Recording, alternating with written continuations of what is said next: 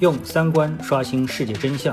用智慧解锁财富密码。我是张晓峰，在喜马拉雅 FM 用三观与你坐论财经。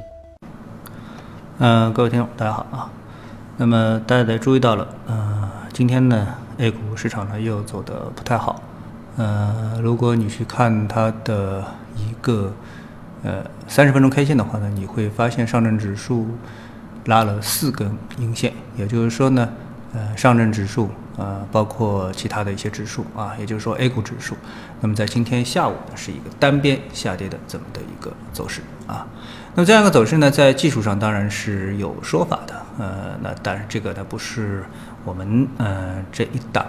节目的一个重点啊，我们把技术的问题放一放啊。那么，嗯，今天呢，呃，我重点想谈的呢是看到了这么一则港股的消息。今天啊，港股有几只股票在尾盘呢出现了暴跌，啊，那一只个股，呃，跌的最多的叫嘉源国际控股，它的跌幅呢是超过了百分之八十，啊，那么呃，我看了一下这只股票，其实我一看啊，就是它的走势啊，和我们 A 股的庄股啊走的是一模一样啊，从一块多钱涨到了十六的十六块多钱，那今天呢一把又跌回到了一块多钱。啊，一夜回到解放前，那这样走势呢？呃，如果放在 A 股的话呢，那么因为有涨跌停板制度，所以呢它会点点点点啊跌很长时间才能跌下来，啊。那么关于这只股票为什么下跌，其实原因呢，我觉得呃并不是特别值得这个研究啊。就像我们的 A 股，呃有太多的地雷了啊。那么前两天像康德新，我们也分析过了这颗雷是怎么出现的啊。那么现在呢，真相其实还不清楚。那对于港股来说的话呢，某一只个股出现这样一个大幅度的下跌，它的背后的原因到底是什么？其实我们也很难清楚啊。那么市场上像这样一个暴雷的情况，那么一般情况下，那多数呢都是，比如财务问题啊，呃，要么造假了，要么呢就是财务情况恶化了啊。那么无非呢是这样的一些这个呃事情啊，嗯，这都属于正常的啊。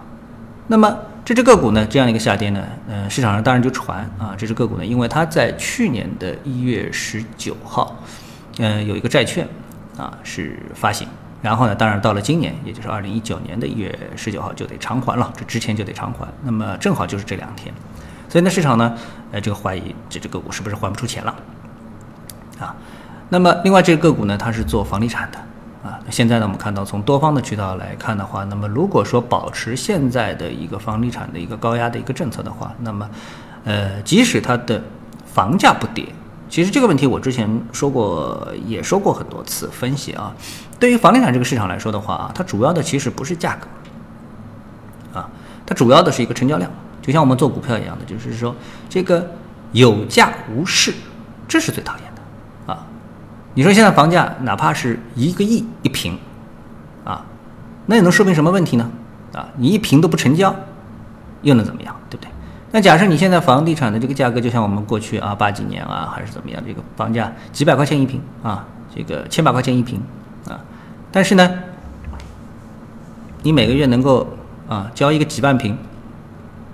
那这个 GDP 不是也是很厉害的？这市场就是活跃的，对不对？那但是为什么有这么一个活跃的市场，它的这个价格还要再继续不断的上涨呢？啊，这是因为呢，就像我们的这个股市一样的，牛市才能吸引更多的资金入市，啊，如果是一个盘整市，那大家就会观望。那我觉得呢，在房地产市场上啊，可能有人啊，把这种智慧啊，是股市智慧啊，运用到了一个极致，不断的又多又多又多，啊，当然也不能说完全的又多，因为过去这么多年你买房确实没错。啊，所以也不能说完全的诱多，但是呢，到了现在这个位置就尴尬了啊，这个量出不来，其实这才是最大的问题，量出不出来，你造好的楼还没卖掉，尽管这个价格也不便宜啊，但是你造好的楼还没卖掉，那你的这个配套的啊楼盘之前的一个土地招标啊，这个拍卖就尴尬了。啊，这个你造好的卖不掉，那你自然土地也就拍卖不掉。啊，所以呢，有数据说呢，这个二零一八年啊，全国啊总共有一千多宗土地是流拍，啊，那么也就很正常了。所以在这种情况下面，如果说哪一个房地产公司说它的业绩还在大幅的增长，那肯定是呃很难让人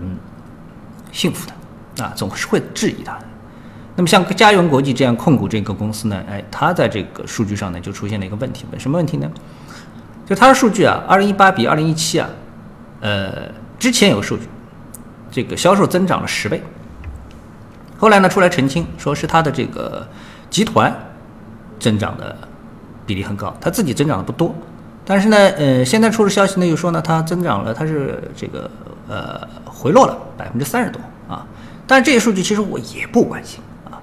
呃，为什么呢？因为对某一个行业而言，我一直是这么认为，就是说，我们大部分的普通的投资人啊，对一个行业你要真正的这个下功夫，细研究清楚啊，这几乎是不可能的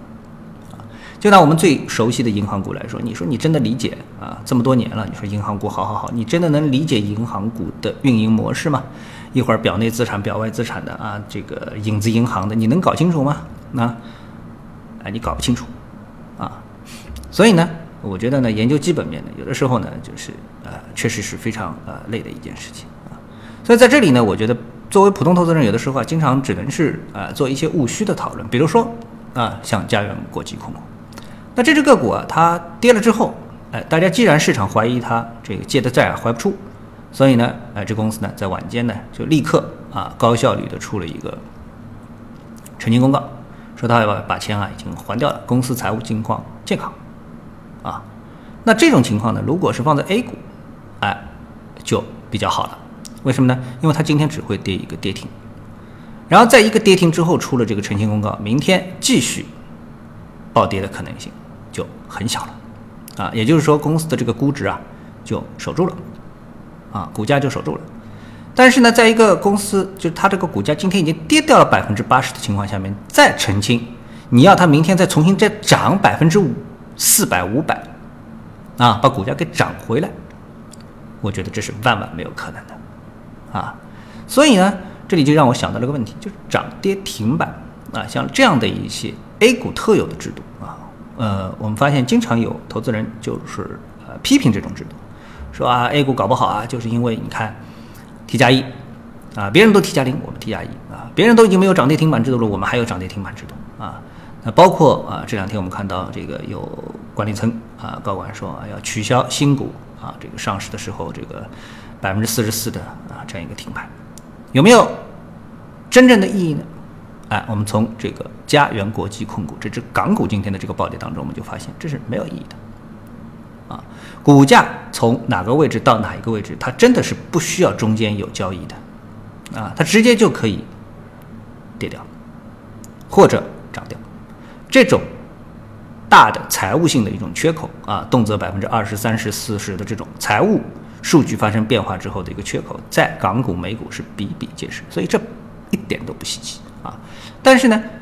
哎，恰恰因为我们 A 股有了这样的一个涨跌停板制度，就给了什么呢？啊，加 T 加一啊，就给了我们的投资人啊一个被迫冷静思考的这么的一个机会，而不是呢，哎。脑子一发热啊，已经跌掉百分之八十了，你继续割肉，啊，哎，你就会等一等，呃，它虽然一步跌到位，但是你也不必急于出局，这是一个，啊，另外一个呢，就像这个嘉源国际控股这只股票一样的，啊，如果是跌百分之十，那它的这个澄清，哎，就有意义了，跌到百分之八十再澄清，也就没什么意义了啊。所以我们说 A 股的这样的一个涨跌停板制度，还有 T 加一制度，呃，可以说一定程度上真的是保护了散户啊，保护了这个韭菜啊，呃，就像这个前两天我说的退市制度一样的，很多人在质疑啊，这个坏的公司一定要走啊啊。其实对于一个啊，我为什么这么说？我再说一遍，就是对于一个以散户投资者为主的这么的一个市场而言的话，退市。啊，大规模的退市制度，特别是在审核制前提下面的大规模的退市制度，是不合理的、不科学的。啊啊，为什么呢？因为呢，大部分的散户投资人他是没有能力通过分散投资来降低自己的持股风险的。一般，哎，很有可能就是一个散户所有的钱买了一只股票，退市，他的账户就归零了。而对于机构投资人来说，他全部的资金买一只股票。这种可能性是很小很小的啊。这说明这个投资人一点都不专业啊，应该这么来说，对不对？啊，所以呢，一般机构投资人买个十几个、几十个，甚至于几百个股票都是非常正常的。那在这种情况下面，当中有一只股票退市了，呃，市值归零了，对它的总体上影响是非常小的。它所要面对的实际上是一种系统性风险，比如说二零一八年。大盘单边下跌啊，那么任何一个机构，只要你有持仓，基本上都难逃厄运啊，是这样的一个情况。所以呢，我们 A 股有吗 A 股的特色，真所以我们一直在保持我们 A 股的这种特色，比如说这个投资人结构的这种特色。所以呢，我们制定针对这样的一个投资人结构的游戏规则啊，也可以说是在所难免。当然，我在这里不是说所有的规则都是合理的啊。啊这个我只是就我们就事论事，刚才说到的几个啊规则，它有它的合理性啊，不要无限制的这个扩散我这句话的这个意义啊，这个这是另外一个话题了啊，我们就事论事。